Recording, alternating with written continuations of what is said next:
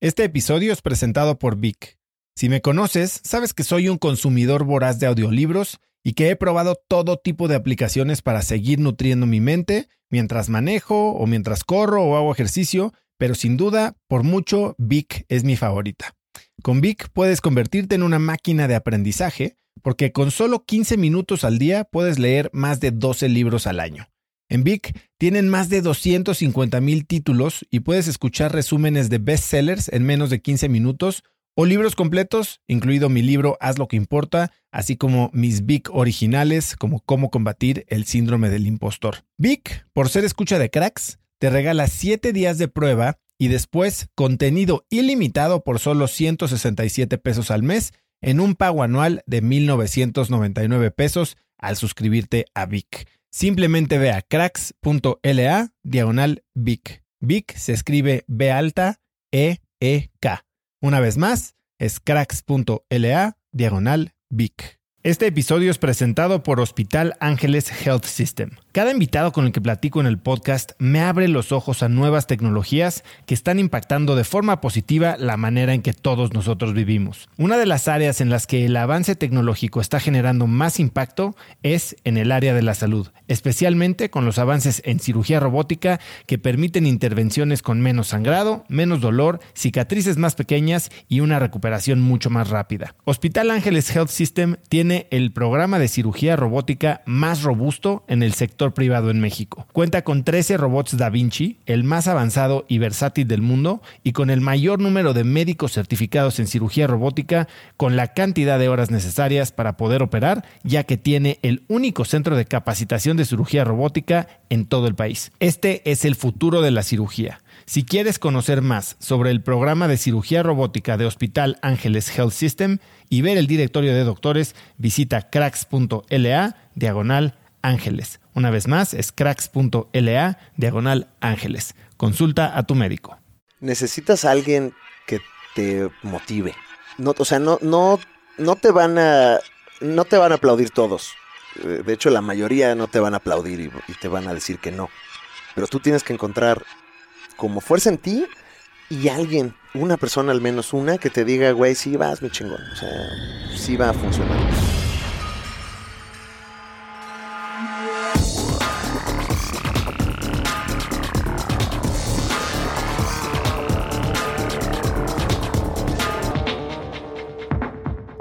Hola y bienvenidos a un nuevo episodio de Cracks Podcast. Yo soy Osotrava y entrevisto a las mentes más brillantes para dejarte algo único y práctico que puedas usar en tu vida diaria.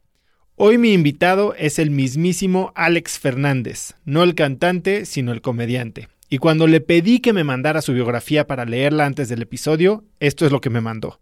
Alex es comediante de stand-up, tiene un podcast, un programa de cómics y creció viendo Los Simpsons y La Hora Pico.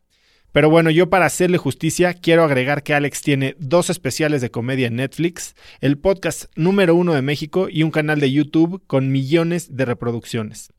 Alex en la entrevista se abre y me cuenta cómo piensa sobre hacer comedia. Me detalla el plan que siguió para salirse de la vida corporativa y seguir su pasión, y me comparte los momentos más difíciles que ha vivido en un escenario. Algo que me pareció increíble fue cómo Alex ha generado una estrategia entera alrededor de su marca y basado su éxito en disciplina y un profundo trabajo de autoconocimiento.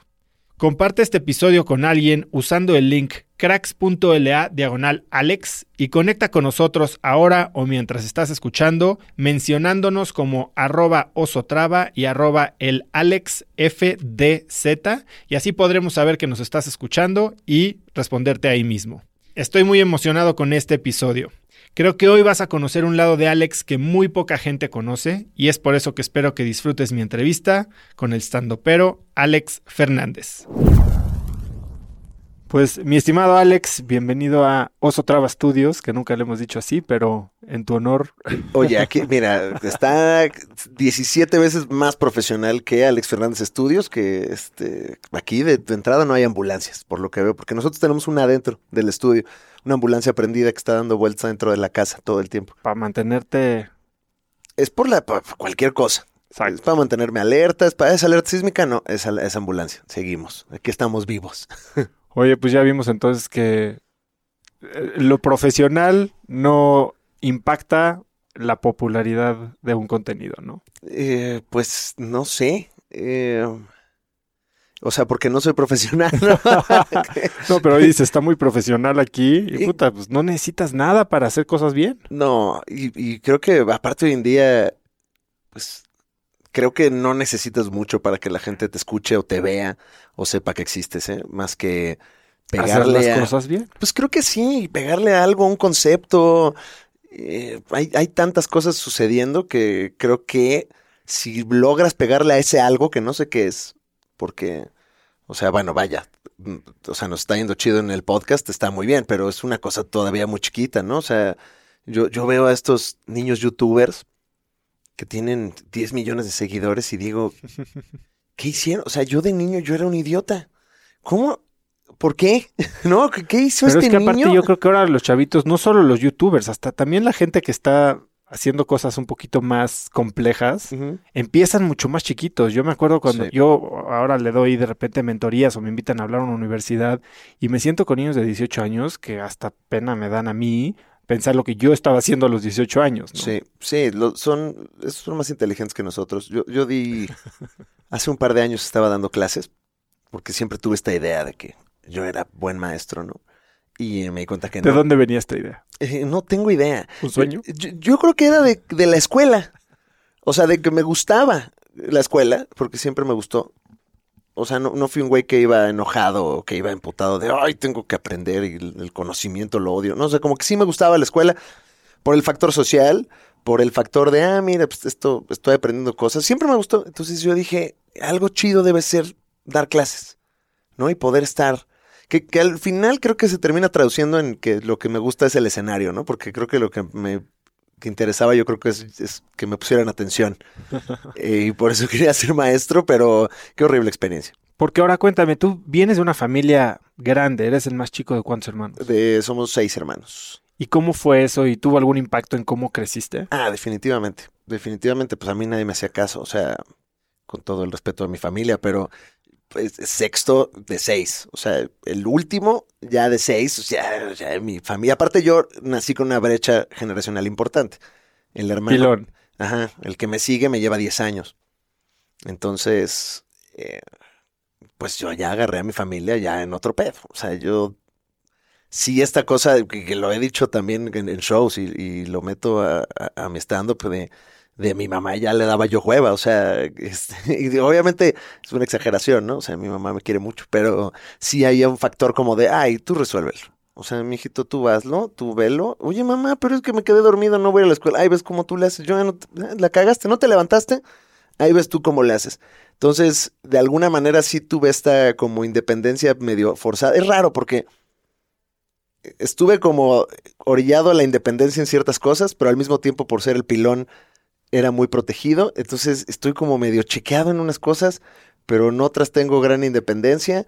Pero además, pues yo jugaba solo eh, porque no tenía con quién Sí, jugar. sí. Entonces mucho, yo creo que ahí mi potencial creativo creció un poco más porque pues yo tenía que vérmelas solito ahí en la casa toda la tarde. Era otra época donde no había internet, al menos de niño. Entonces, pues o veía la tele y yo fui, la tele me supereducó, o jugabas videojuegos o veías cómo le hacías. Y entonces, pues ahí empezaba yo a hacer cosas solo y me acuerdo que yo hacía mis propios programas de radio en una grabadora.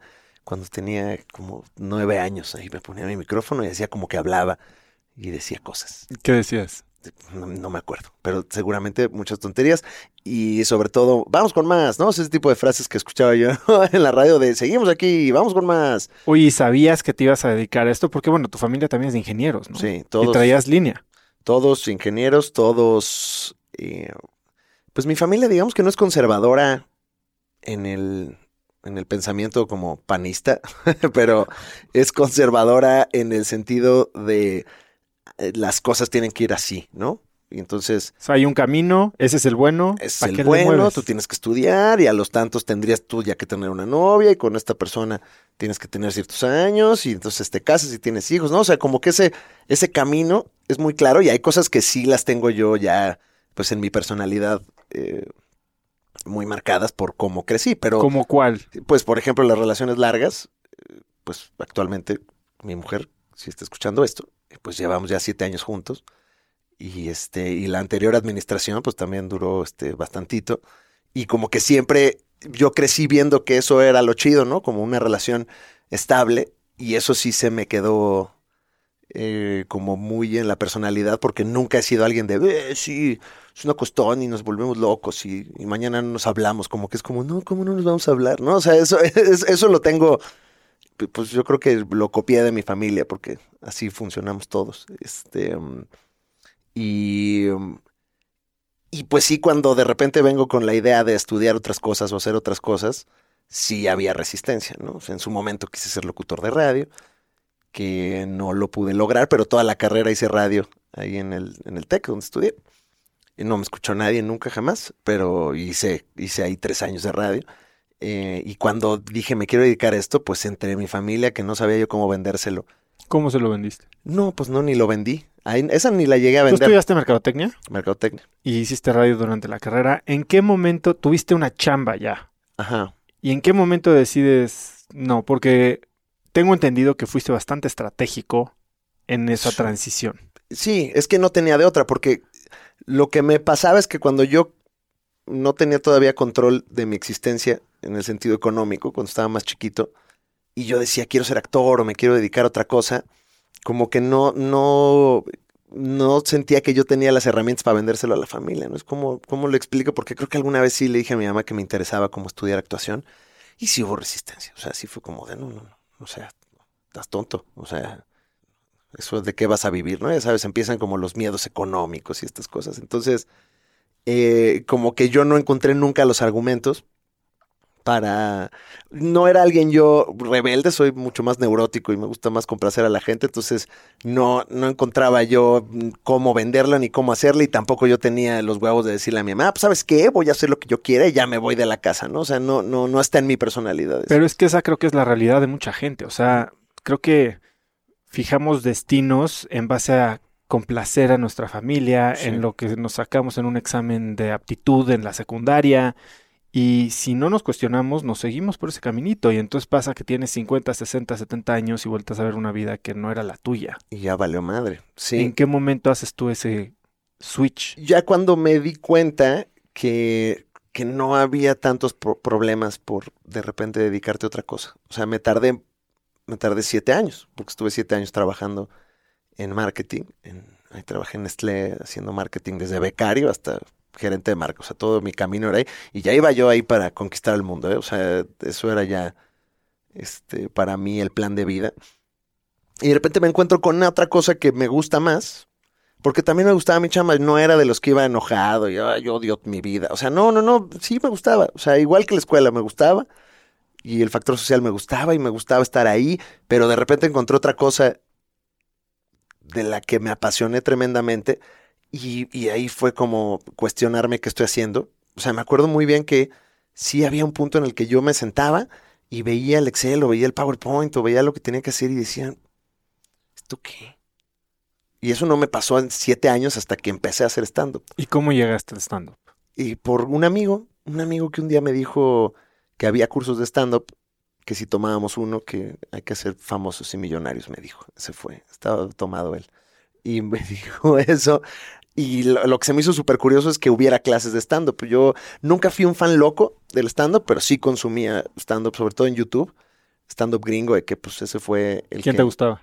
me gustaba mucho este pues Luis C.K. que en paz descanse, me gustaba veía mucho a los latinos, veía mucho a Pablo Francisco, veía mucho a Gabriel Iglesias también cuando cuando empecé a ver Jim Brewer también este, súper fan de lo que hacía, eh, pero tampoco conocía tanto. Me, me- creo que me gustaba más ver sketches y ver comedia, o sea, South Park, Los Simpson, el- show de Dave Chappelle, como que ese tipo de comedia era lo que más me atrapaba. Que es comedia gringa que aquí todavía no agarra mucho. No.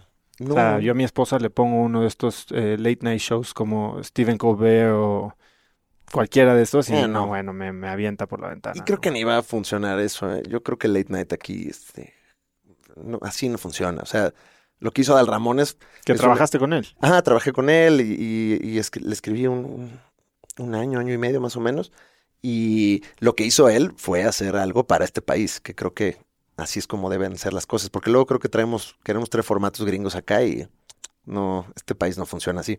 Eh, tenemos otro tipo de cultura y, y creo que el late night gringo así como está del libro no funciona aquí, ¿no? Pero pues era una época en la que yo me acuerdo que la comedia la era como drogas, o sea, era como de repente un amigo era como, güey, ya viste que existe en Estados Unidos hay una cosa que se llama el Chappelle Show, que son sketches, pero están tienen el tono, está loquísimo lo que hace ese güey, ¿cómo? De ahí vamos y importabas un DVD o, o te ponías a bajar ahí pirata algunos Torrent. episodios, pero creo que ni torrents todavía este, había en ese entonces, entonces tenías que bajar un episodio y dejarlo ahí dos, tres días para que este, se bajara y lo pudieras ver.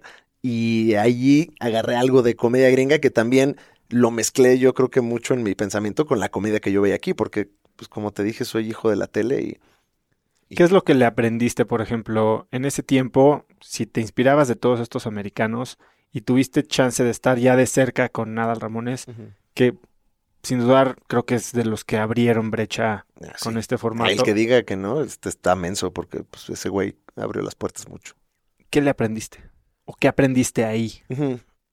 Eh, creo que una, una de, las cosas que, que le aprendí, y no me tocó vivirlo tanto, pero la obsesión al detalle y, y esta atención al detalle que tenía él, sobre todo cuando, cuando trabajaba en otro rollo, que eso no me tocó, pero, pero me platicaba como historias de lo que, de lo que vivían, pues es un güey que estaba obsesionado con, con ser chistoso y con que las cosas salieran bien y con que eh, lo que él fuera a decir fuera lo más chistoso posible. Y eso creo que culturalmente en la comedia en México es complicado. Estamos acostumbrados, sobre todo en televisión, a que salga. Y que salga ya. Rápido y... Y que salga rápido y... Ay, ya, ahí vemos. Mira, así salió, ya. Y creo que si algo tienen los gringos en cuestión de comedia, es que son súper autocríticos. Esos güeyes en una mesa de escritores, si alguien dice algo que no es infaliblemente chistoso, alguien más le va a decir, este, no, o sea, ese chiste no está chido. O sea, ¿por qué no mejor lo hacemos por acá o por qué no mejor? Y eso aquí culturalmente no siempre lo ves. O sea, aquí estamos muy acostumbrados a, sí, sí, sí, está bueno ese, sí, ajá, ok. ¿Y por qué crees que es eso? ¿Crees que es por no generar fricciones? ¿Es por no competir? ¿Es por ser decentes y cordiales? ¿Es por huevones? Yo creo que es la, es, pues es la, por, por cómo somos, ajá. O sea, entre que no queremos herir los sentimientos de los demás, no, creo que no estamos acostumbrados a ese nivel de competencia aquí. Y decimos como, bueno, ya, X, ¿no? Este, pues igual es un programa pues, de sketches para Televisa, ¿no? Da- da- va- vale madre. Creo que es una mezcla como de esas cosas. Y creo que cuando se ve una diferencia es cuando la persona que está a cargo del proyecto verdaderamente está muy apasionado con el proyecto y es como su hijo y lo cuida mucho. Y pues Adal no solo lo conducía, lo producía, lo hacía. Entonces era como, güey, cualquier tontería que yo diga allá afuera, pues es mi culpa. Y es, es todo y es este proyecto que llevo yo haciendo desde Puebla desde hace un chingo de tiempo. Y pues no la quiero cagar. Entonces creo que entre más está en juego, más compromiso hay. Y creo que muchas veces no hay mucho en juego en las producciones de comedia en México. ¿Y tú cómo haces esa transición de ser un godín con el camino trazado y pues como bien me dices, estabas en una buena empresa, con un buen plan de carrera, eh, creo que son especialistas ¿no? en estas transnacionales Sí. de pintártela hasta que ves tus 75 Ya aniversario. estaba yo ahí en. Suiza, ya estaba yo en el agua ahí bebiendo, comiendo quesos y bebiendo champaña, ya estaba, sí, sí, sí. ¿Cómo empiezas a combinar tu pasión y cómo partes tu tiempo? ¿Cómo empiezas a quitarle tiempo a tu horario profesional? Pues mal, todo mal y muy desordenado y también por eso tomé la decisión, porque además donde yo trabajaba, pues sí es una empresa del- de esas, no es de esas de aquí trabajas tus horas y te vas, o sea, es de esas de quedarte desvelado y ahí morir por la empresa y, y lo haces con mucho gusto, pero sí es de quedarte tarde, es de llegar temprano y quedarte tarde. Y de ahí me iba a escribir y a contar chistes. Y, um, y sí llegó un punto en el que se empezó a desequilibrar la vida. O sea, yo ya vivía ahí con mi novia en ese entonces y, y creo que fue la parte que empecé a desatender. O sea, atendía bien la parte profesional, la parte de la comedia, pero creo que en la casa es donde se me estaba como desmoronando el asunto. Y cuando, cuando Yara me hace darme cuenta de eso, es cuando digo, no, pues tengo que tomar una decisión. O sea, no puedo, no puedo quedarme con todo. Eh, necesito cuál. Y en ese momento el que más me movía era la comedia. Entonces dije, no, pues ching su madre. Vamos a planearlo. Y, y lo planeamos lo suficiente como para que funcionara. ¿Cómo se veía ese plan? Pues, y, y es lo que, porque luego la gente luego me pregunta como, no, pues que yo tengo mi sueño y no sé cómo seguirlo. Y les digo como, güey, a ver, esto no es de que un día agarras tu escritorio y le digas a tu jefe, ah, chingas a tu madre y le voltees todo y le avientes un café. O sea, no. Creo que si algo aprendí yo, a mí me daba mucha tranquilidad. Yo creo que yo no tengo un alma emprendedora. O sea, nunca me vi yo ni poniendo un negocio, como que me estresa mucho eso, ¿no? Yo estaba muy cómodo siendo empleado y, y nunca tuve un alma emprendedora. Y lo que me ayudó a así animarme fue precisamente la planeación y decir, ok, necesito dinero, ¿no? Entonces, o sea, ¿qué pasa si de repente yo no tengo trabajo de como comediante en un año? Pues necesito tanto dinero, entonces pues acumulémoslo, ¿no? Entonces empecé a ahorrar para que si las cosas salieran mal, pues al menos tuviéramos donde vivir y qué comer. Este, también ayudó mucho que ya trabajaba en ese entonces todavía en una empresa, entonces ese era el ingreso fijo del hogar entonces cualquier cosa, pues teníamos eso, ¿no? Y no nos desequilibrábamos. Y, ella siempre creyó, creyó en tu sueño. Sí, siempre, siempre, siempre. Nunca, puta, ni me dijo que no, ni me... Nada, nada. Al contrario, es la más emocionada y es una chida. Y yo no, o sea, no... Sin ella no lo hubiera... Yo, yo no hubiera dado el brinco porque, este, pues yo no le decía a mi familia, este, ni a mis amigos, ni a nadie. O sea, era, era una de las pocas personas que realmente era un apoyo y sí como, como alguien que, que me decía, vas, güey. O sea, en ningún momento me dijo que no. Hace poco entrevistaba al que hoy es el director general de Interjet, a William Shaw, que es un buen amigo de hace ya 10, 12 años. Y él antes de que nos conociéramos, él tenía ganas de ya sabes, trabajar en Google, hacer cosas gigantes, y su esposa o su pareja de ese momento le decía que no, que mejor no le moviera, que no era tan inteligente. Wow. Te cuenta esa historia y después cómo termina dejando, después de haber eh, desaprovechado varias oportunidades, termina dejándola y empieza la aerolínea de, bajo costo más exitosa del continente que se llama Viva Colombia y bueno, ha hecho cosas impresionantes, ¿no? Pero te dice, ese, esa falta de confianza que tenía en mí es la que me alimentó a salir y hacerlo solo, pero mucha gente pues no tiene ese empuje, ¿no? Sí, no, no, y necesitas... emprendedor. Que Necesitas a alguien que te motive. No, o sea, no, no, no te van a, no te van a aplaudir todos. De hecho, la mayoría no te van a aplaudir y, y te van a decir que no. Pero tú tienes que encontrar como fuerza en ti y alguien, una persona al menos una, que te diga, güey, sí vas, mi chingón. O sea, sí va a funcionar.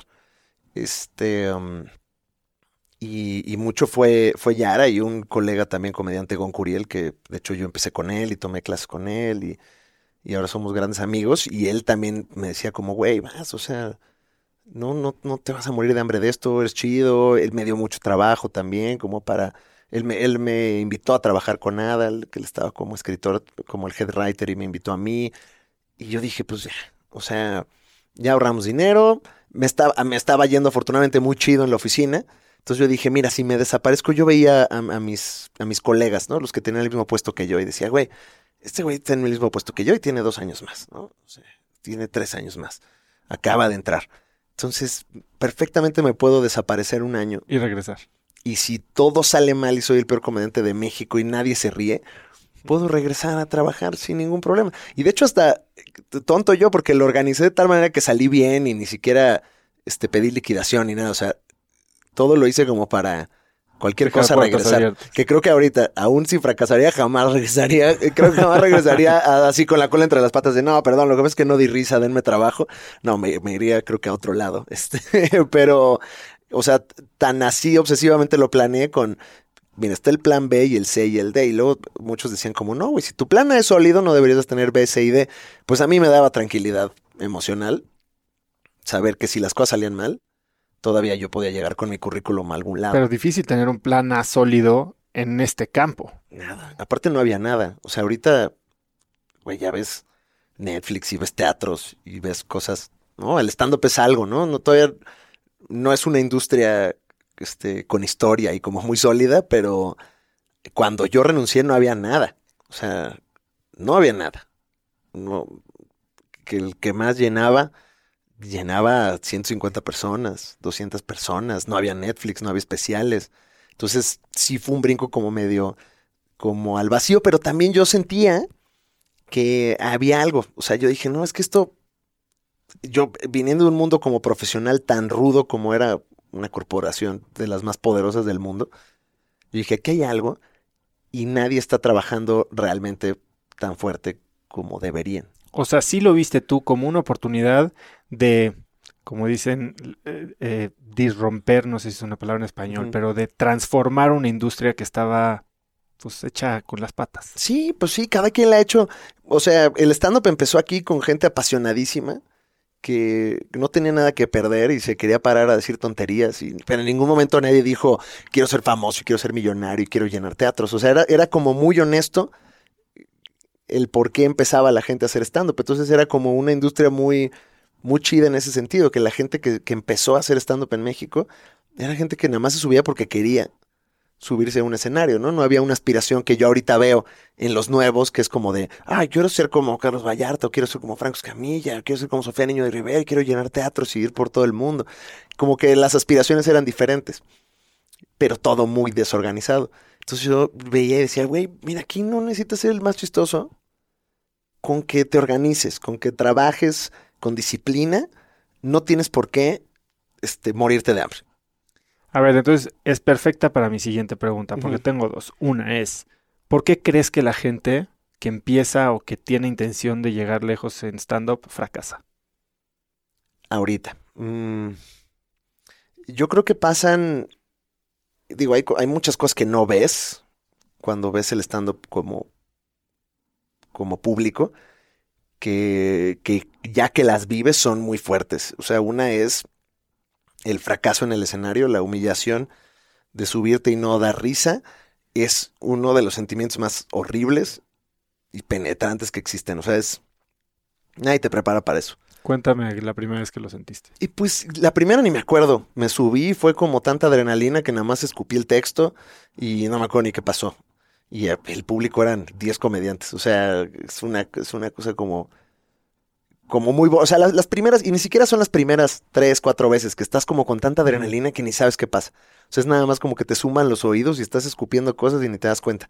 Pero ya que llevas un tiempito subiéndote, cuando llevas ya dos meses, que ya calaste el escenario, que ya más o menos entiendes cómo está la cosa y te empiezas a exponer a situaciones como, a ver, voy a ir a este karaoke donde normalmente no hacen estando para pararme y a convencer a una bola de borrachos que se tienen que reír con mis cosas.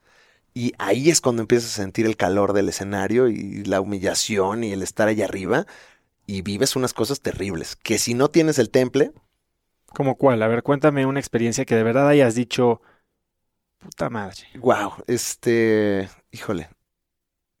De veras que al principio son, son todas, pero eh, me acuerdo muy bien una de un karaoke que estaba, que sé cómo se llamaba, el Palomazo. No sé, estaba en Avenida Universidad, era un karaoke que alguien organizó un show ahí los miércoles y horrible porque pues eran los oficinistas que iban a su miércoles de karaoke y pedían sus botellas y de repente se suben gente que además no sabemos nada, que llevábamos nada en ese entonces, a querer hacer reír y era súper humillante. Me acuerdo que esa vez subí y pues el público se me empezó a descontrolar y tenía dos, tres mesas de borrachos y, y uno se paró, uno se paró y se puso ahí en el escenario y enseñó las nalgas al público. Así, estaba tan pedo que dijo, ah, mira, y se bajó los pantalones y enseñó las nalgas al público y yo así con el micrófono. Y lo peor es que dio mucha risa, o sea, dio más risa que yo este, enseñando las nalgas. eh, entonces, esa, esa, esa le cuento mucho. Mm, viví eh, muchos shows en lugares muy extraños. O sea, al principio haces lo que sea por subirte. Y me acordaba también, contaba hace poco una que fue en una pulquería, que el escenario era un carrete de cable industrial, de estos, de estos carretes de madera grandes. Lo voltearon y ese era el escenario. O sea, era un escenario como de un diámetro de Un metro. de, de un metro o menos. Este, y con puro borracho pulquero también gritándote. Es, es horrible. Creo que, las, o sea, irónicamente las peores experiencias creo que vienen un poco más adelante. O sea, cuando empiezas a hacer otro tipo de shows, cuando empiezas a hacer shows privados, cuando te empiezas a subir, cuando ya te invitan a otras cosas. O sea, creo que el peor enemigo es cuando alguien dice, pues estaría bueno tener aquí stand-up.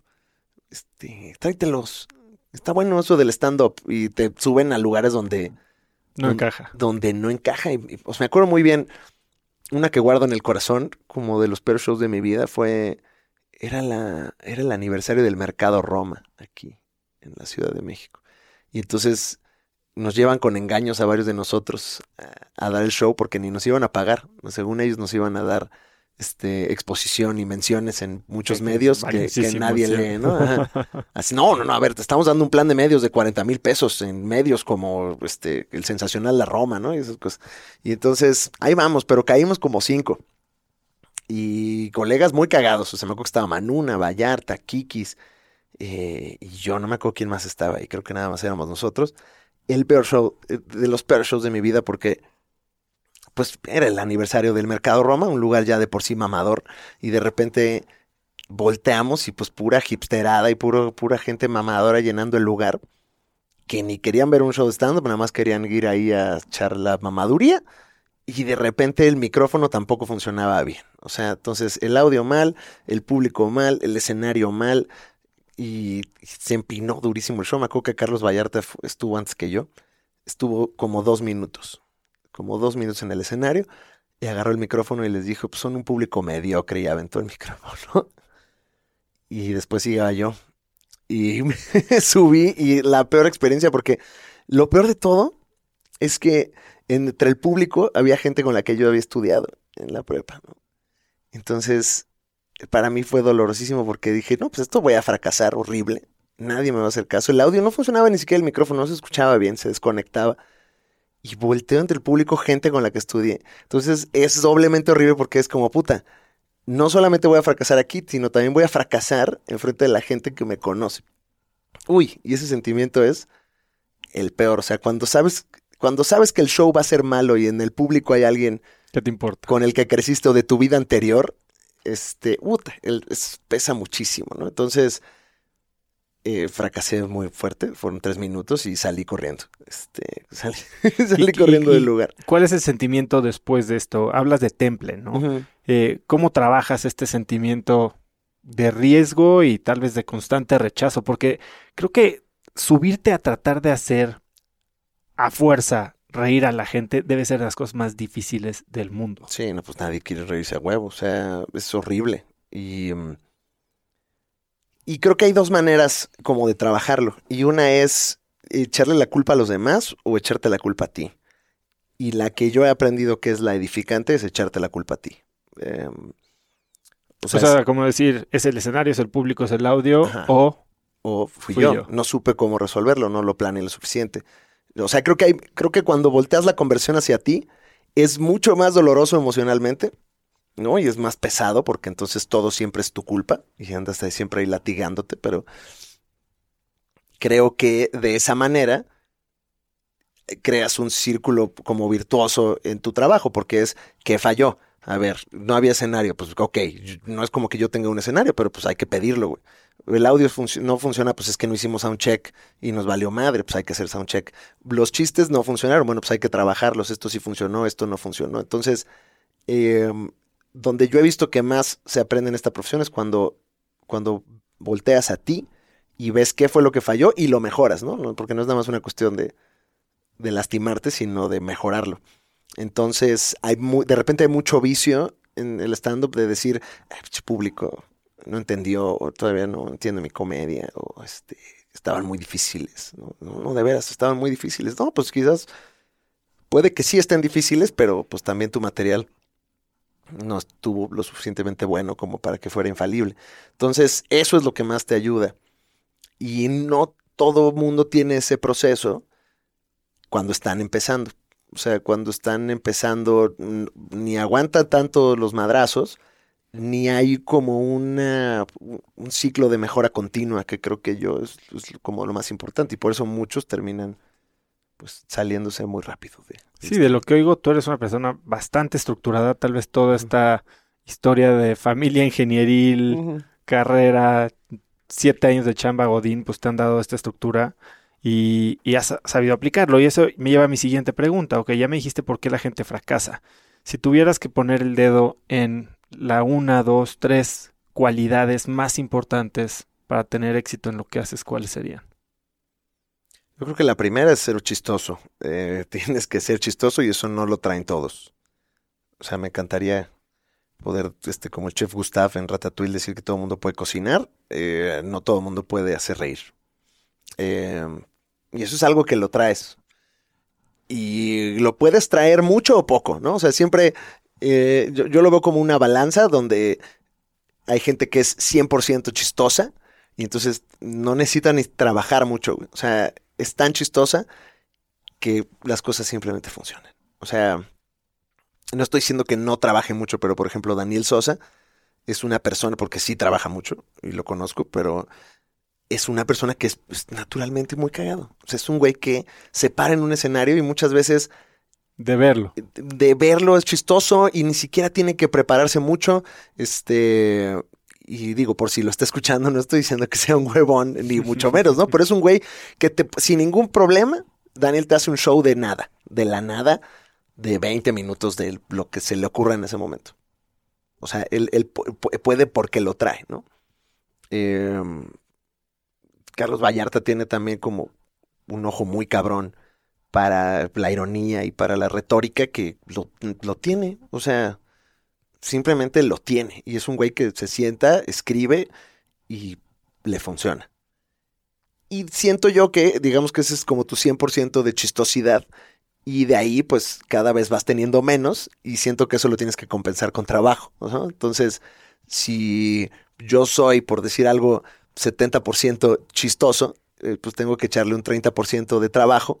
O de más trabajo. O de más trabajo para poder llegar a ese 100%, ¿no? Entonces, Creo que tienes que ser chistoso, pero también tienes que entender dónde estás en la escala de lo chistoso para ver qué tanto vas a tener que trabajar más o menos o el triple para que, para que la gente te conozca, ¿no? Entonces, em, yo creo que tienes que ser chistoso, yo creo que tienes que entender que esto es un trabajo porque no muchos entienden que es un trabajo. Muchos piensan que como todo es diversión, todo es diversión. Entonces, bueno, si ese es tu approach, está bien, pero entonces no eres comediante, eres alguien que de vez en cuando se sube a decir algunas pendejadas, ¿no? Pero tienes que entender que es un trabajo y yo creo que tienes que tener un ciclo de mucha autocrítica y mucha mejora continua. Y con esas, yo creo que más o menos la armas. Este, y obviamente la parte de la disciplina creo que es importante y sobre todo tu disciplina enfocada a que la gente te conozca, porque el pedo es que nadie nos conoce y los que nos conocen es gracias a las redes sociales y al trabajo que cada uno ha hecho en redes. Entonces, pues nada más porque te pares a ser chistoso en un escenario, aunque seas muy chistoso, es posible que nunca nadie te conozca porque no trabajaste la otra parte, ¿no? Entonces, ahí es donde creo que también me ayudó mucho toda mi onda oficinista en, eh, en cómo manejarme un poquito como una marca y como lo que la gente ve. Y, eso creo que también es importante. Entonces te has manejado como una marca conscientemente. Sí, eh, sí, no, tampoco tan de libro, ¿no? Ni, ni, ni le pongo como mucho. No, o sea, no me rompo la cabeza como que si tuviera un plan de marketing y así, ¿no? O sea, como que para mí es importante tener objetivos y ver cómo los vamos cumpliendo, ¿no? Y, y pues irle chingando y hacer, y hacer cosas. Y, eso, mm, el día que renuncié, esa me la dijo mi jefa y, siempre la platico que el único consejo que me dio fue que no cayera en, en mi zona de confort. Y es como un, es como medio cliché, es estas cosas como de le ganas y no te caigas en zona de confort, pero para mí ha sido muy valioso porque sobre todo al principio, los primeros dos, tres años de mi renuncia, eh, la oportunidad que cayera la aceptaba. Y hacía todo. Y entonces terminé escribiendo para tele y escribiendo para realities y haciendo este shows en todos lados. Y, o sea, hice de todo, de todo. Escribí cápsulas, escribí videos, o sea, producción, me metí a todo para también entender qué era lo que me gustaba y, eso me ayudó mucho a sensibilizarme. mira, aquí no, esto sí no me gustó y de plano ya no lo volvería a hacer, pero también en encontrar las cosas que sí. Y ese mismo enfoque también lo he tenido en lo que, en lo que hago. Y sí, o sea, si está escuchando esto alguien que me sigue de hace tiempo, pues he hecho de todo. O sea, he estado en Twitter, he estado en Vine, he hecho videos y he hecho pues, también stand-up. O sea, hago, hago muchas cosas para mantener mi stand-up vivo. Porque por sí solo no, todavía no vive, ¿no?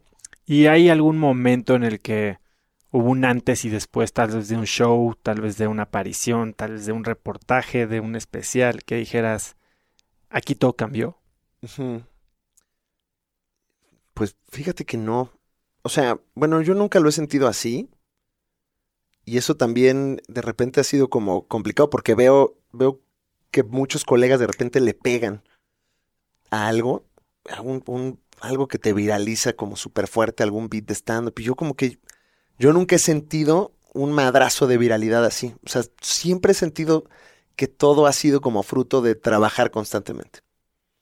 O sea, al grado que cuando de repente veo que hay como un subidón en followers y en la gente que me sigue y como que me va bien en unos shows, como que no sé bien a qué atribuírselo, porque pues de repente ando haciendo tantas cosas que no sé, no sé si vino de acá o vino de allá. Eh, entonces yo nunca he sentido... Hay, cosas importantes, ¿no? O sea, he habido cosas importantes en mi carrera. O sea, el primer especial que hice en Netflix fue importante, pero en ningún momento cuando se estrenó yo sentí un parteaguas loco. Así, o sea, creo que fue como poco a poco agregándose.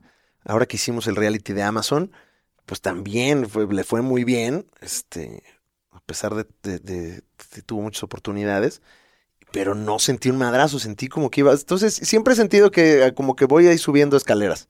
Y así como pruebas diferentes cosas, ¿tienes algún tipo de lógica para evaluar lo que dices? Bueno, esto ya lo probé, pero no me está dando el rendimiento suficiente, por decirlo, contra mi tiempo. Sí, sí, y eso lo hago muy seguido y es como muy comparativo. Entonces, de repente, hace, hace tiempo hacía un videoblog donde pues documentaba lo que pasaba backstage y todo, y la gente lo quería mucho, y yo lo quería mucho, pero de repente lo evaluaba contra otras cosas que hacía en su momento, como deportología, este blog que hacíamos de comedia y deportes, o, o stand-up, y yo decía, esto me toma tantas horas, y lo están viendo 10 mil personas, que pues no son nada despreciables, pero estas mismas horas yo se lo meto a esto y me da más. Entonces, pues hay que tomar una decisión. Y todo lo he hecho como muy en su momento y muy orgánico y yo decido cuándo mueren las cosas, pero si me conocen, saben que soy un güey que mata cosas. O sea, las pongo ahí arriba, funcionan, se quedan un ratito y vamos a hacer otra cosa. También eso me mantiene pues como muy despierto y vivo en la profesión porque siento que yo me desespero mucho, muy rápido. Entonces, si, estuviera haciendo lo mismo siempre, ya hubiera regresado a la oficina seguro. Ahora, platicando con Sofía, ella me decía que, bueno, sus primeros shows o sus primeros beats eran sobre su vida y sobre su propia tragedia, ¿no? Y, me cuenta que, bueno, gran parte de lo que le ha ayudado a ella a, tener el éxito que ha tenido es todo lo que trabaja eh, internamente autocrítica, pero también en terapia. ¿Tú alguna vez has recurrido a algo así? No, terapia fui, pero de chiquito. Este, cuando murió mi papá, cuando yo tenía 10 años, ahí fui a terapia creo que como 5 años, una madre así. Y este, um, y desde ahí no, no he vuelto. Que a veces digo sí debería. Este, pero eh, no hace daño. Pero no, no, no, no. Ahorita trato de procesar mis demonios personalmente. ¿Tienes algún truco, secreto, táctica, algún lugar al que vas cuando estás tratando de tener estos momentos de catarsis, por decirlo así? Eh, no, como que los... Es, vivir. Y o sea, ahorita andaba también como muy clavado en eso porque leía a varios comediantes en algunas entrevistas que que dicen que una vez que dejas de vivir ya es complicado hacer stand-up, ¿no?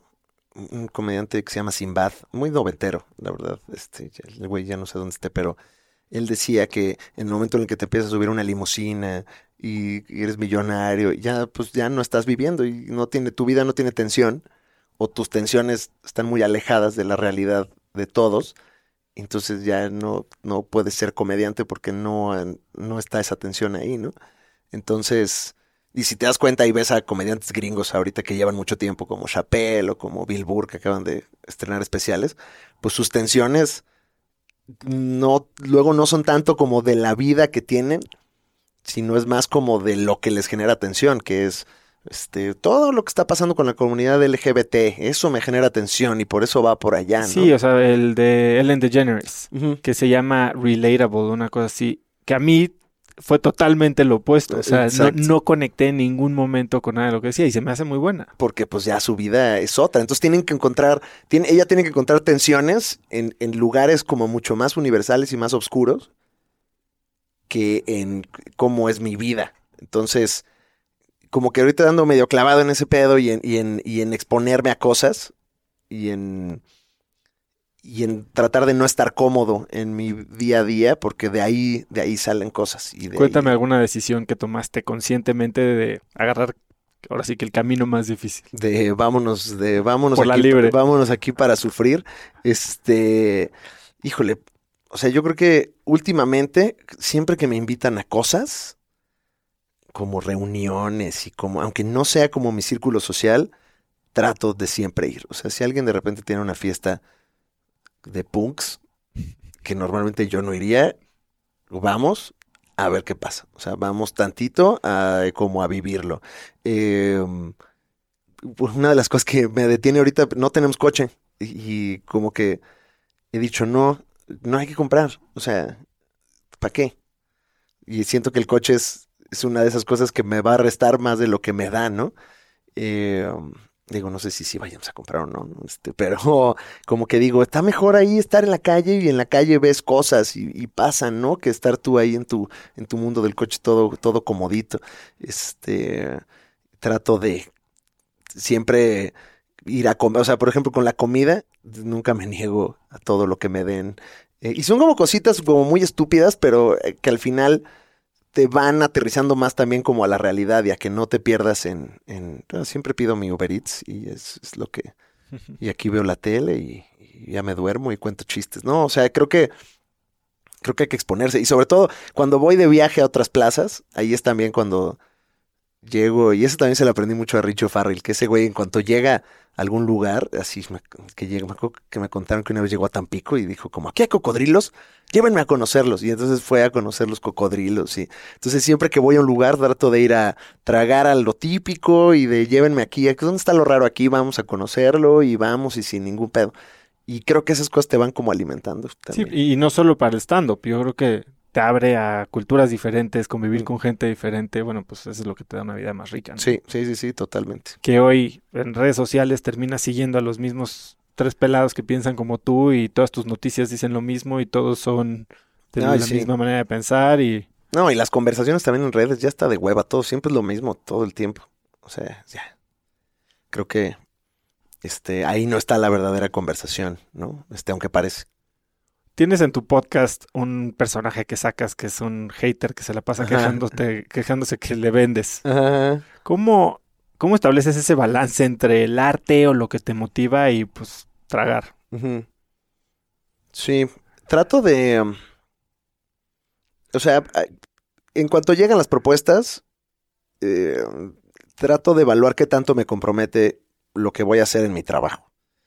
Porque en el momento que tú agarras una campaña publicitaria para quien sea, es un compromiso con la marca. O sea, es un compromiso con esa marca que estás agarrando. Y si yo decido que Chocolates La Asunción es lo máximo ahorita y voy a hablar de ellos, estoy comprometiéndome con Chocolates La Asunción, que no sé si existe, pero no este, estar metiendo un gol automático, pero este Chocolates La Asunción y yo vamos a ser ahora amigos y tengo un compromiso con ellos y ese compromiso implica que pues yo ya no puedo tirar mierda de Chocolates La Asunción y Chocolates La Asunción va a ser lo máximo y, y eso me resta en mi comedia.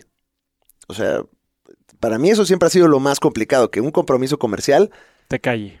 te calla. O sea, porque tú decides hacerlo, ¿no? Es una cuestión de censura ni mucho menos, es porque yo decido trabajar con esta marca, pues es un socio comercial, entonces pues es como asociarte con alguien y después hablar mal de él este, enfrente de todo el mundo. Entonces, cada decisión que tomo a, a nivel comercial, trato de evaluar qué implicación tiene en lo que puedo o no puedo decir. Entonces, normalmente agarro pocas marcas, normalmente agarro marcas con las que, que sí consumo y que sean cosas que sí me representan y que sí me gustan.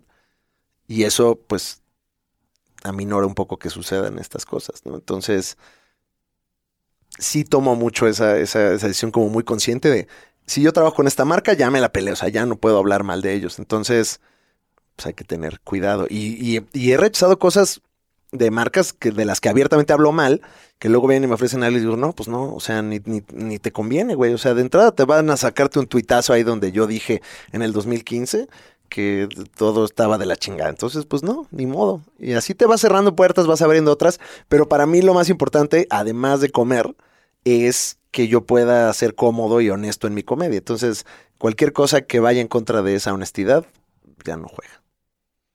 Acabas de hacer un nuevo comercial, de comercial eh, especial la Ajá. semana pasada. Comercial también seguramente. un especial la semana pasada y bueno, bastante diferente de lo que hiciste la primera vez con Netflix, Sí. ¿no? ¿Hay algo que aprendiste de ese primer especial que conscientemente trataste de evitar en este? Uy, sí, un chingo de cosas. Fue, el primer especial fue una experiencia horrible que yo agradezco muchísimo. ¿Qué lo hizo horrible? Yo creo que no estaba realmente listo. Eh, nunca estás listo para grabar un especial, pero digo, eh, y siempre es fea la comparación con los gringos, pero pues es, es el termómetro que tenemos como en cuestión de comedia y stand-up. Pero pues allá alguien que graba un especial para Netflix es alguien que al menos tiene 13, 14 años haciendo stand-up. Y pues yo grabé el mío teniendo 5, o 4, no me acuerdo, 4 años, no me acuerdo, 4 o 5. Y, eh, y pues eso lo sientes. O sea, lo sientes cuando ya estás. Porque puedes haber dicho un show 200 veces, pero cuando tienes el calor de las máquinas y las cámaras y saber que se graba en una toma y, y hay cosas que no entiendes hasta que sale. O sea, hay cosas que no entiendes de, ay, mi material estuvo aquí débil o esto estuvo flojo, yo hubiera cambiado esto, faltaron más cámaras aquí, me pude haber preparado mejor, no estaba tranquilo, porque como no... O sea, si tú ves ahorita a Chappelle en su último especial, hazte cuenta que el güey se subió a cotorrear a un Sanborns. Y, y le vale madre, pues esos son treinta y tantos años de carrera que te puedes subir a grabar un especial y estar súper relajado. ¿Y esta vez qué hiciste? para mí fue una, o sea, la- lo que tenía así como prioridad era subirme tranquilo. ¿Y Y- cómo lo lograste? diciéndomelo mucho este, y ensayando mucho. O sea, lo que cambié fue que metí un chingo de ensayos y grabamos, o sea, el día que grabábamos creo que hice el show cuatro veces antes En el escenario. en, ajá, en, el, en otros días, o sea, nos fuimos un día a Pachuca, uno en la Ciudad de México, este, Cuernavaca también unos días antes. Entonces ensayé y ensayé y ensayé y ensayé para que el día que grabáramos, este, yo dijera, bueno, ya, o sea, lo acabo de hacer ayer, tranquilo, así aviéntalo. Um, esa fue una que me dio tranquilidad. La otra es que grabamos dos shows en lugar de una solamente. Eso te da mucha tranquilidad porque sabes que si echas a perder en una función, tendrás la otra. Y también del complemento de ambas sale un show como, como más chido. Ajá. Entonces, eso también me daba mucha tranquilidad. Eh, um, yo creo que esas dos era como lo para mí lo más importante. Y también que, bueno, este show, el que van a ver en ese especial, pues le di la vuelta como por 30 ciudades. Entonces, también para mí era importante ver que esto que estoy diciendo funcionara bien en Sinaloa y en Mérida y que no hubiera pedos y ver de qué manera hacemos como mucho más universal el material sin afectar la honestidad del mismo, ¿no? Entonces, yo creo que con esas tres me di mucha tranquilidad. Y sí diciéndomelo mucho como de, güey, tranquilo, tranquilo, ya están los chistes, ya está el material. ya ¿Tienes bien". alguna práctica antes de subirte al escenario? Respiraciones, tequilas. No, no. Ah, bueno, me echaré una chelita y así. Trato de no este, tampoco anclar el alcohol a, a la tranquilidad, porque entonces, pues, este, pues ahí vamos a acabar ahí. Este, pero no, trato de estar como lo más tranquilo posible y como lo más cercano a como siempre estoy. Entonces, con gente en el camerino, platicando, muy relajado ahí, con, con Yara también. Y pues cuando es momento de subirse, es momento de subirse. Pero trato de estar ¿Qué haces? Seguramente te ha pasado que tuviste un día asqueroso o traes un problema, ya sea familia, algún cuate, lo que sea, pero tienes que, ahora sí que poner la mente en blanco y salir a hacer tu chamba. ¿Cómo le haces para lograr esa tranquilidad cuando no todo está alineado? pues la vas creo que aprendiendo, ¿eh? Porque no, no, eso es, eso es creo que de las cosas más cabronas que hay del espectáculo, que te tienes que subir y agradar, no importa lo que haya pasado antes. O sea, te chingas. Te, estás, te sientes mal, tienes diarrea, te chingas, a ver cómo le haces y te paras y haces tu show. Te acaba de pasar algo horrible, te peleaste con tu pareja, tienes que... Y eso lo vas como aprendiendo, o sea, lo aprendes a... Ahorita tengo que yo cambiar este switch y, y ni modo, o sea, es, es casi como actuar, o sea, es como un performance. Entonces vas aprendiendo, no tengo ninguna, ninguna metodología al respecto, pero bueno, también una vez que ya te subes al escenario, la misma adrenalina te va como canalizando hacia que lo hagas bien, pero este, pues tienes que aprender que el show sí debe continuar. ¿Qué es lo peor de tu profesión? Y, um, yo creo que lidiar contigo mismo, o sea, con tus demonios internos todo el tiempo, o sea, es una profesión que, que alimenta mucho tu ego y que le demanda mucho a tu ego, y eso se complica porque cuando te aplauden y cuando te va muy bien, le das de comer a tu ego y eso es bueno, pero pues de repente se pasan las cucharadas y entonces de repente ya tienes el ego inflado o estás todo el tiempo diciendo no soy chistoso, no funciono para esto, puta madre. Entonces también tienes que ver cómo sí le das de comer algo a tu ego para que para que haya energía para así lograrlo, ¿no? O sea, ¿Y cómo lo haces? Híjole. Cuando estás down, que haces algo te avientas un show que sabes que vas a clavar o sí sí pues tratas de o sea no sé creo que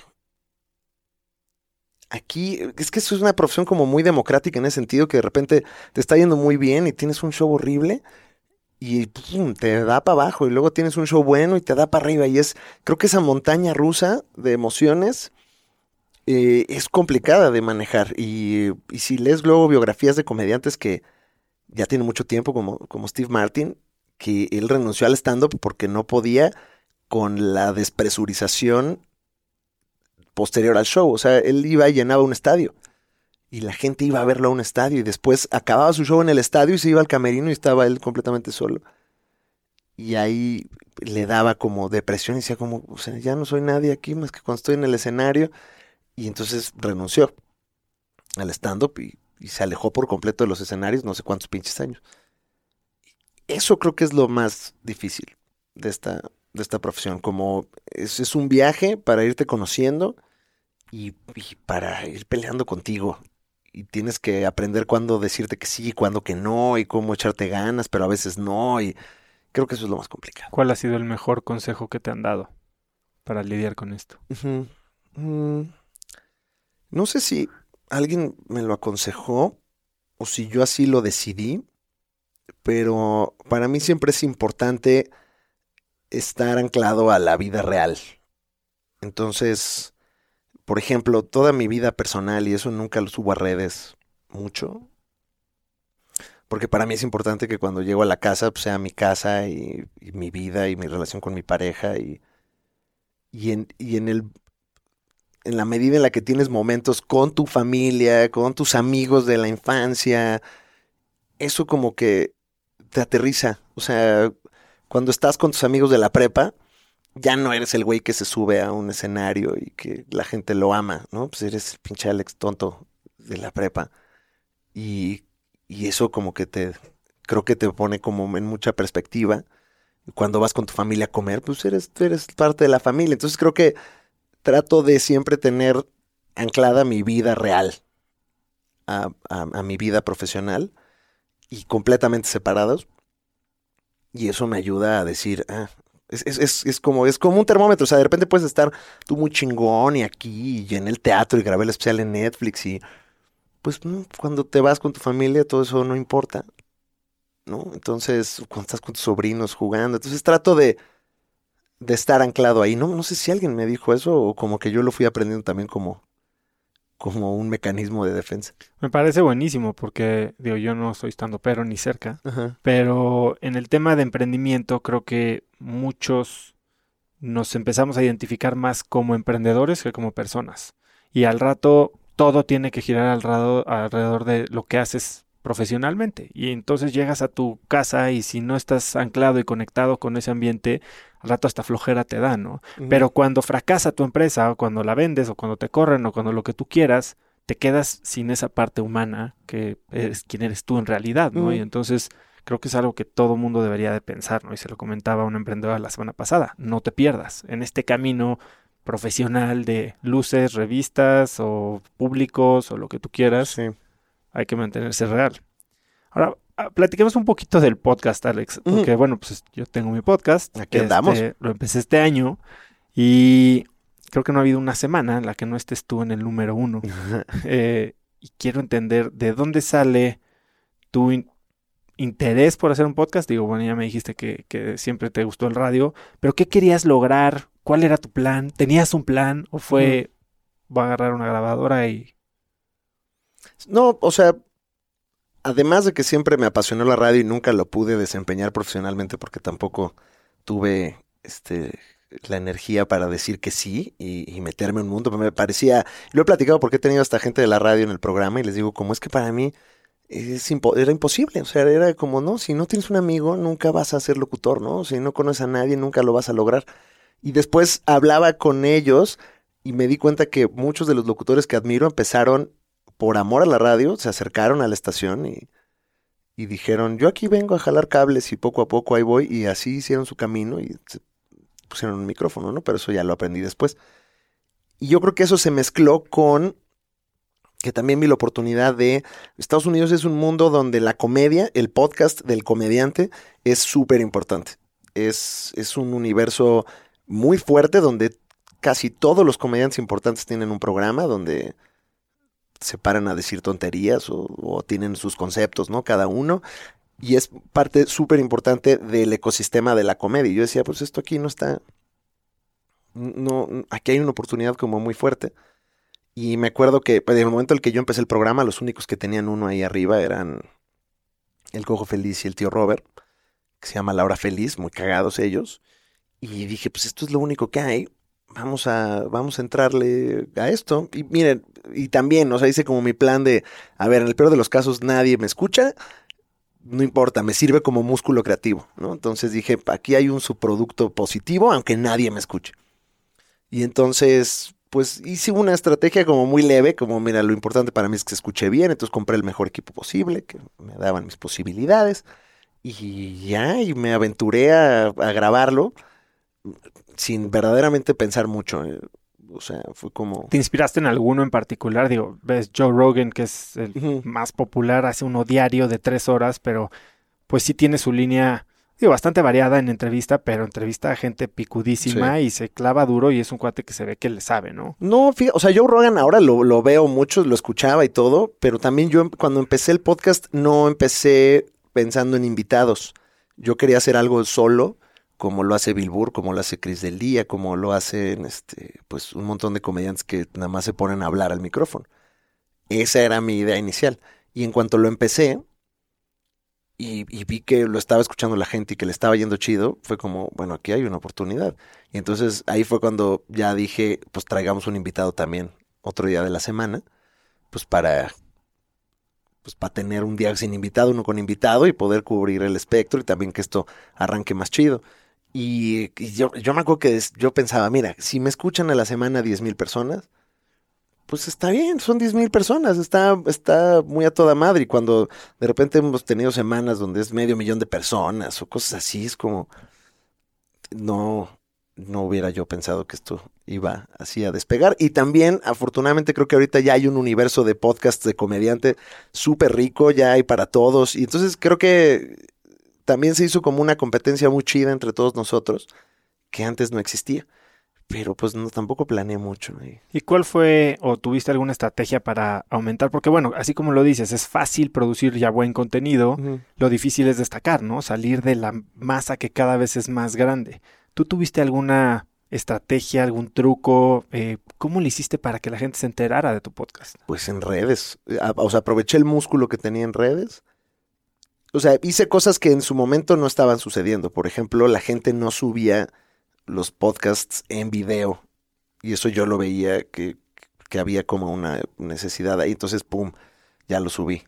Y lo pusimos en video y ahorita pues ya todo el mundo está también en video afortunadamente. O sea, ya, este, ya también se puso como este nuevo estándar que creo que está chido porque eh, también lo que aprendí es que en Estados Unidos el podcast yo los, algunos estaban en Spotify, pero otros tenían sus apps, pero en YouTube, o sea, trataban de estar en la mayor cantidad de lugares posibles. Entonces dije, pues estemos en la mayor cantidad de lugares posibles. Y creo que eso, eso sentó como un precedente chido. Y lo, la verdad es que ahorita no pienso en estar en el número uno, ni cómo le hago para destacar. Ahorita que ya arrancó, para mí lo más importante es, es que sea algo que a mí me gustaría escuchar y que esté entretenido. O que deje algo. O sea, creo que cada uno va a tener, este, pues como su objetivo. Y um, a veces trato de tener gente como muy interesante. ¿Cómo escoges a tus invitados? Pues de entrada, primero, lo primero que pienso es, ¿podrán platicar conmigo una hora? Eso es para mí lo más importante, que sea alguien que hable. Em, porque pues luego hay gente que puede ser como muy chingona y este pues lo tienes ahí una hora con un micrófono y nada, ¿no? Y por más que le saques, y hay otras personas que pf, nada más le abiertas una palabra, un detonante y se van 20 minutos, ¿no? Entonces, la primera es como trato yo de evaluar si hay química o no de lejos y a partir de ahí digo, va, lo veo en entrevistas, lo veo eh, cómo habla y ahí digo, pues va, esto puede estar chido.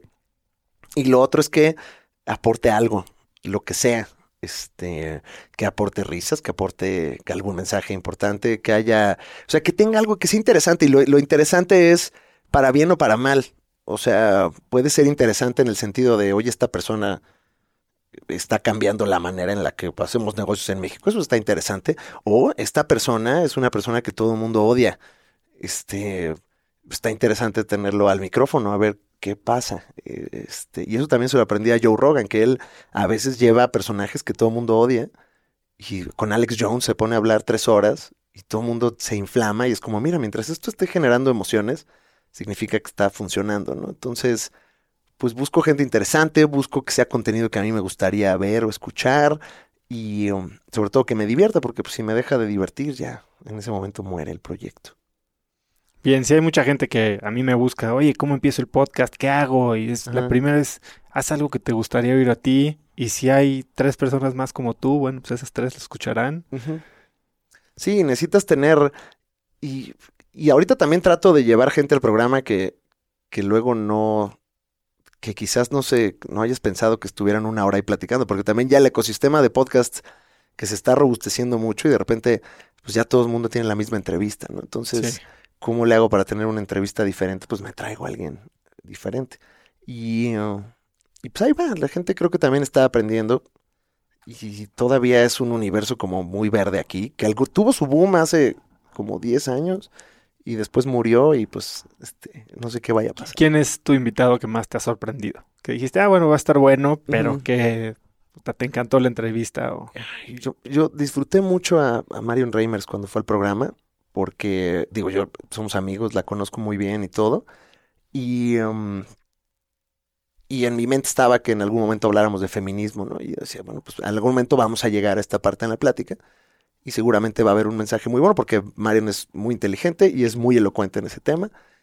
Pero creo que como quedó planteado y como lo dijo y las cosas que dijo, eh, me pareció hermoso y fue como resonó de manera muy bonita un tema tan complejo como es el feminismo. ¿no? Entonces para mí fue una sorpresa como muy grata que dije, ay, lo logramos, hablamos de este tema y luego hasta lo hablé con Mario como de, mira, no nos mearon después de que hablamos de esto, pues que luego es lo que Sí, porque genera... aparte tu audiencia es agresiva también de regreso. Sí, ¿no? claro, claro.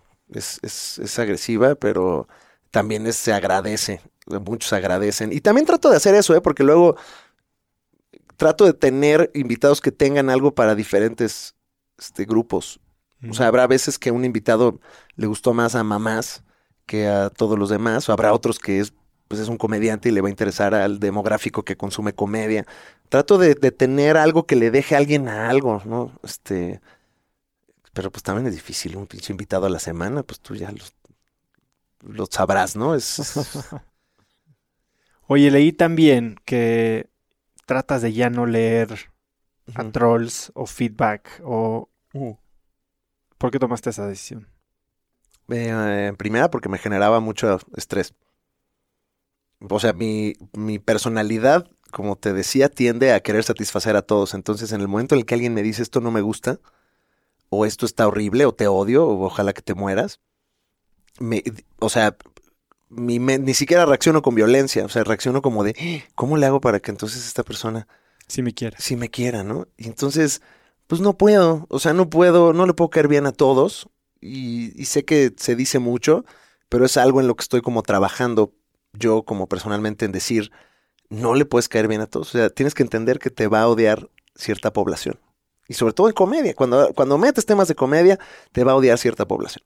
No existe eh, Tom Hanks en, en todo el mundo, en todo lo que tú haces, ¿no? O sea, esta persona universalmente amada no existe. Entonces, um, me causaba y me causa todavía como mucho, mucho estrés y mucho estrés emocional el querer satisfacer a todos. Entonces, esa es una. La segunda es que me encontraba yo invirtiendo muchísimo tiempo en, en qué pensaba la gente de mí. Y es un ejercicio horrible que no te lleva a nada. Porque una cosa es el feedback, pero también que tú digas, no, ¿cómo no voy a ver yo el feedback que me está dando la gente? Eso te das cuenta, o sea, sientes porque la gente lo ve más, o sea, sí puedes ver métricas, puedes ver números, cuando la gente te manda buena vibra, sí la cachas. O sea, en realidad no necesitas estar dedicando, o sea, yo veía el tiempo y de repente eran una, dos horas al día de ver mis notificaciones y ver qué está diciendo la gente y qué está pensando la gente. Y qué asco, o sea, qué pinche golatra tan asqueroso soy que tengo que estar todo el día o reforzándome lo bien que lo hice o castigándome por lo mal que lo hice.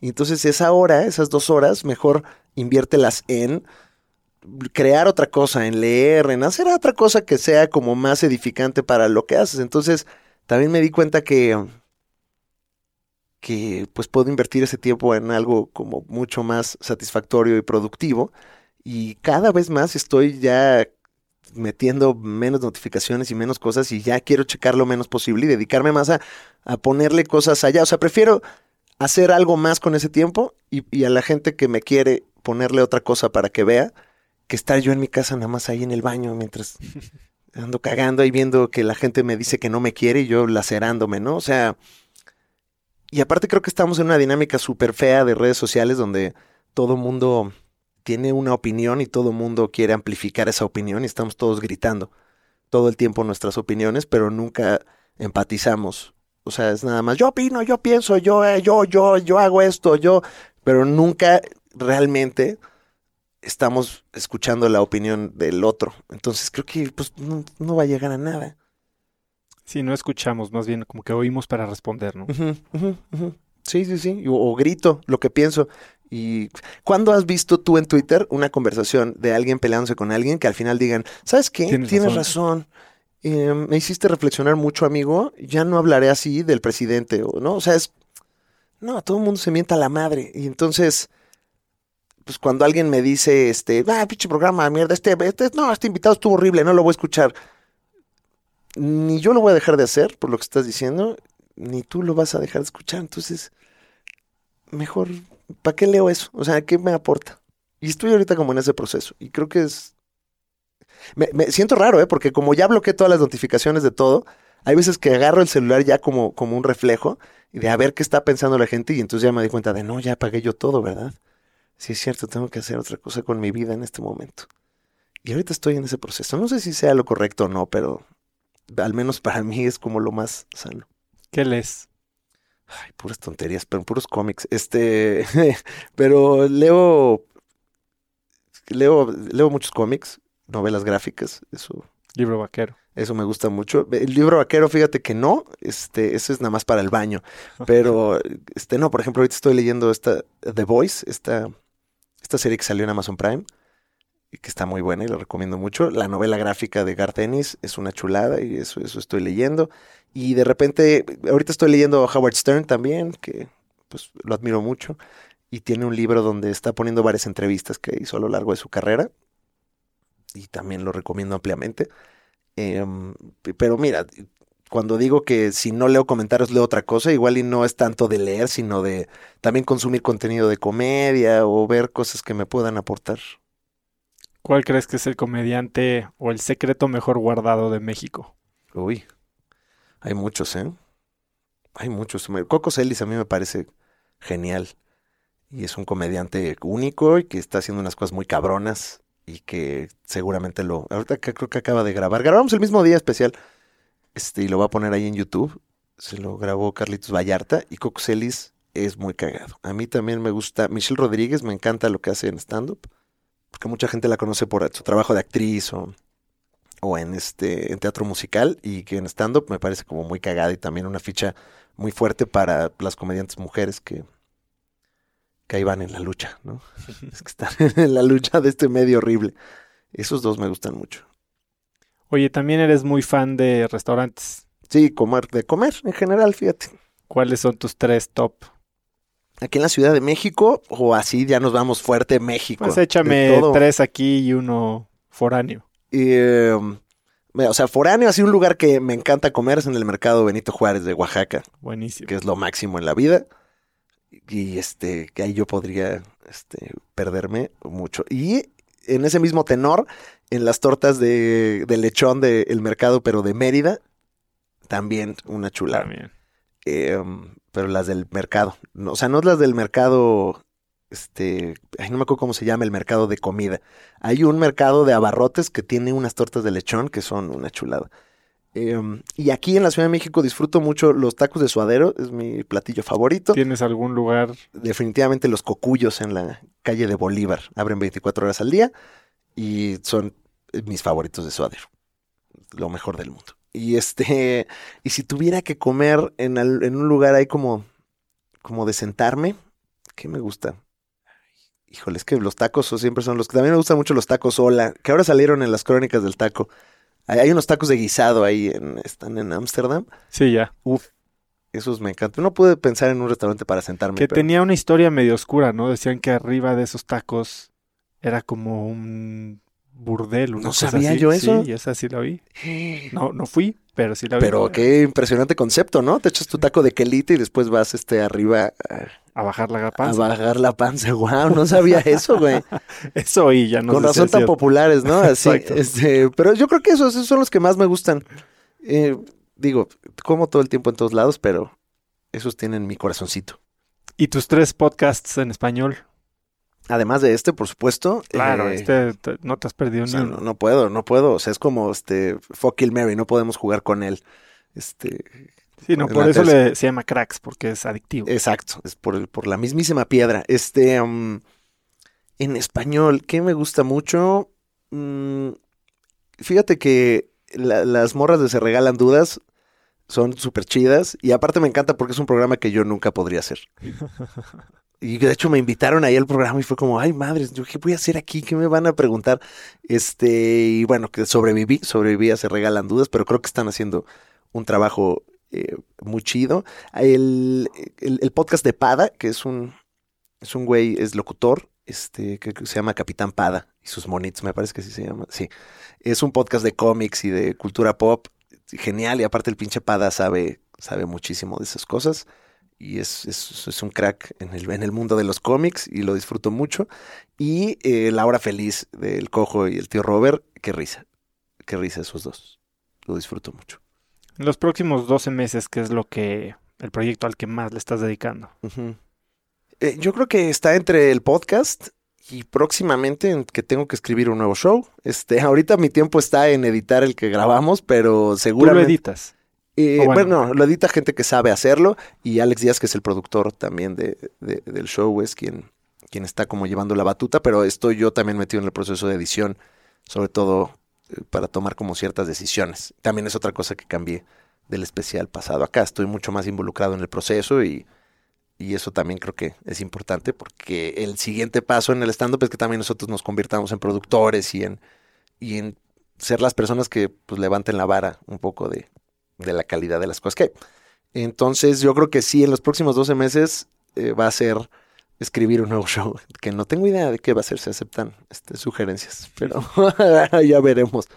¿Y el podcast a dónde lo quieres llevar? O sea, ¿dónde, dónde mm. ves este, este proyecto terminando o llegando? Yo creo que eh, me gustaría profesionalizarlo mucho más, o sea, me gustaría sí montar un estudio como mucho más chingón, o sea, un, lugar en el que el invitado esté también mucho más cómodo y donde yo también no haga todo, porque ahorita estoy haciendo todo yo y me estoy medio volviendo loco, entonces quiero también encontrar a alguien que me ayude a... ¿Haces todo tú, inclusive edición de video, todo? Sí, todo. Ahorita todo lo hago yo. O sea, te debe llevar un rato. Ajá, pues sí. Entonces, pues sí, me canso. Entonces, para no cansarme del proyecto que quiero mucho, quiero, quiero empezar a, a trabajarlo con alguien más que, que sea el que me ayude con toda esa talacha y yo poder enfocarme en las conversaciones, en lo cagado, en lo chistoso. Entonces, ese es también como ahorita mi enfoque, ahora que acabemos el especial. Pues muy bien, Alex. Oye, antes de dejarte ir, que sé que te tienes que ir ya, ¿qué cambio de pensamiento has tenido en los últimos año, dos años, que es el que mejor impacto ha tenido en tu vida?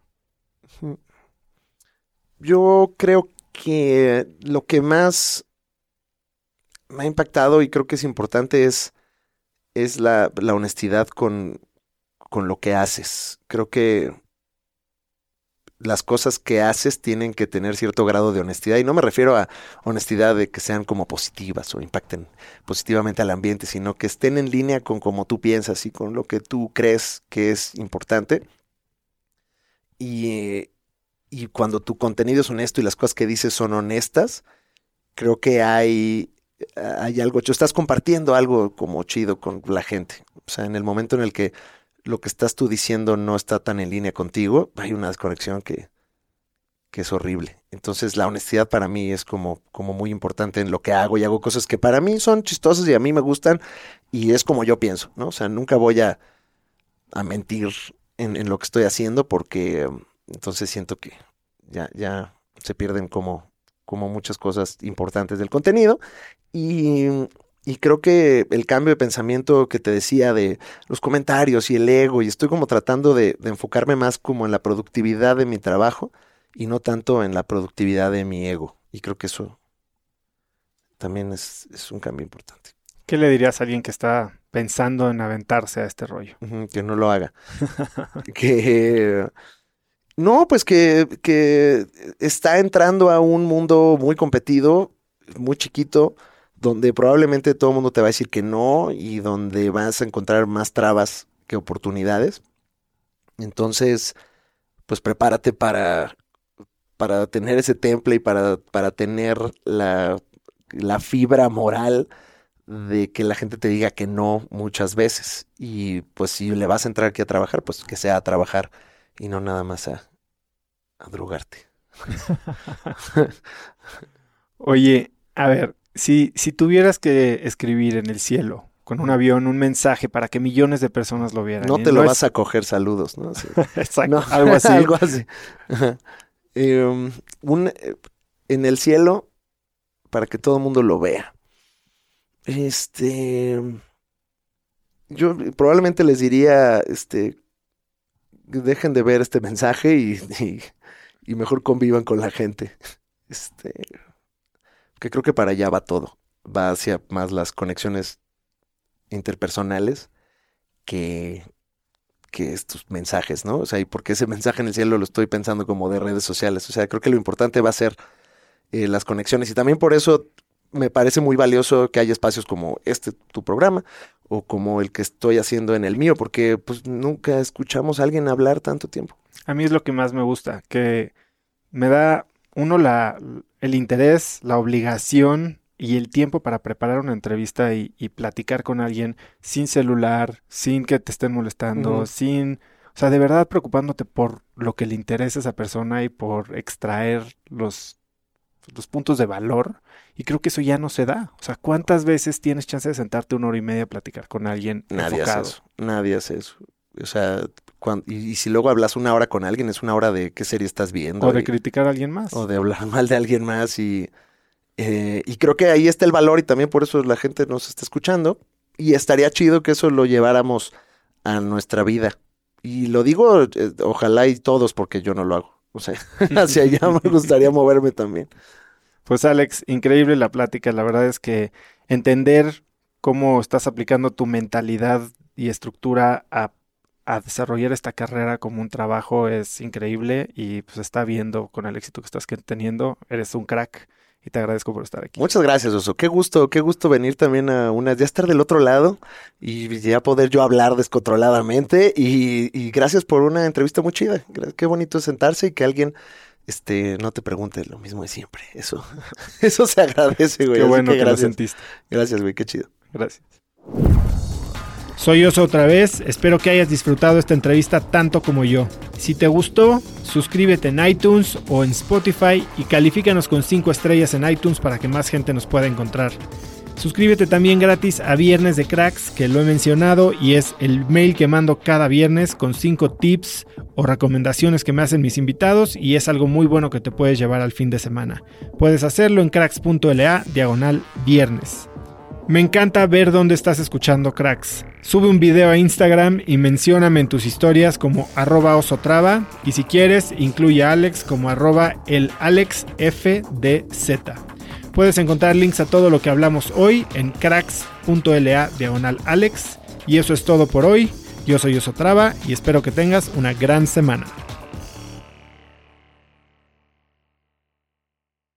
Este episodio es presentado por Vic. Si me conoces, sabes que soy un consumidor voraz de audiolibros y que he probado todo tipo de aplicaciones para seguir nutriendo mi mente mientras manejo o mientras corro o hago ejercicio, pero sin duda, por mucho, Vic es mi favorita. Con Vic puedes convertirte en una máquina de aprendizaje porque con solo 15 minutos al día puedes leer más de 12 libros al año. En Vic tienen más de 250 mil títulos y puedes escuchar resúmenes de bestsellers en menos de 15 minutos o libros completos, incluido mi libro Haz lo que importa, así como mis Vic originales como Cómo combatir el síndrome del impostor. Vic, por ser escucha de cracks, te regala 7 días de prueba y después contenido ilimitado por solo 167 pesos al mes en un pago anual de 1.999 pesos al suscribirte a Vic. Simplemente ve a cracks.la diagonal Vic. Vic se escribe B alta E E K.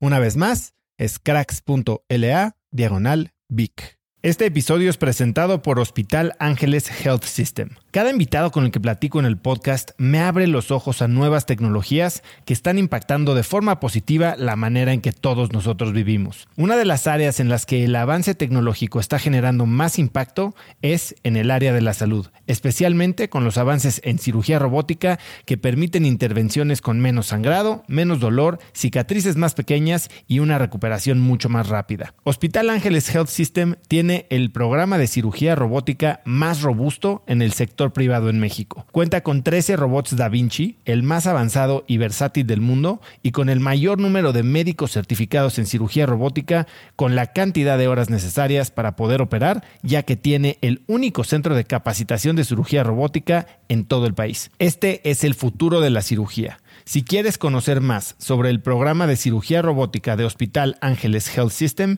y ver el directorio de doctores, visita cracks.la diagonal ángeles. Una vez más, es cracks.la diagonal ángeles. Consulta a tu médico.